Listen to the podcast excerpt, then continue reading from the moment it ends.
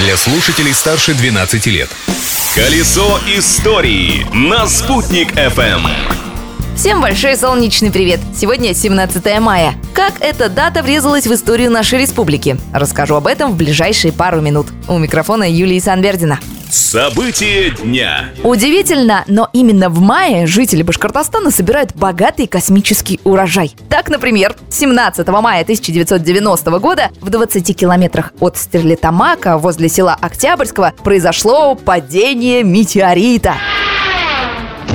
Этой ночью удар почувствовали многие жители села. К счастью, никто не пострадал. Небесный гость приземлился на поле совхоза. Мелкие кусочки метеорита растащили местные жители. Думали, смогут продать космический металл. А самый крупный экземпляр весом 315 килограммов и сейчас хранится в Уфимском музее археологии и этнографии. Первоначально воронка на месте падения была небольшой, но пока ученые искали и другие обломки метеорита, кратер значительно разросся. Теперь на этом месте пруд с необычно синей водичкой. Говорят, там происходят странные вещи.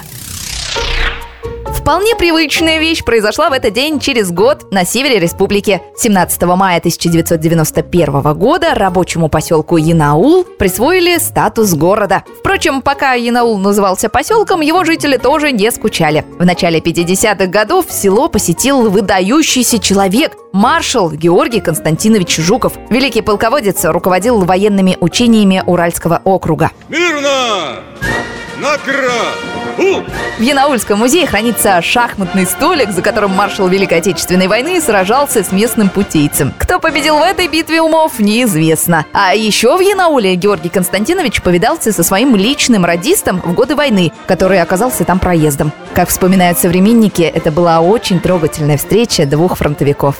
Рекорд дня. А в Уфе в этот день отличилась мадам Погода. 17 мая 1981 года, в самый разгар весны, в Уфе выпал снег. Синоптики зарегистрировали настоящую погодную аномалию. Количество осадков составило 18 миллиметров. Это примерно половина месячной нормы. Кроме того, снег периодически смешивался с дождем. В общем, да, еще погодка была. Открытие дня. Еще одно событие из уфимской истории этой даты. 17 мая 1960 года было сдано в эксплуатацию здание Башкирской республиканской научной библиотеки имени Надежды Крупской на улице Ленина 4. Назвали ее в честь жены Ленина, не просто следуя правилам советской пропаганды. В Уфе Надежда Константиновна находилась в ссылке и за этот год приросла к городу душой. Даже справлялась о том, как выглядит помещение Башкирской библиотеки, много ли в ней книг и хорошо ли кормят библиотекарей.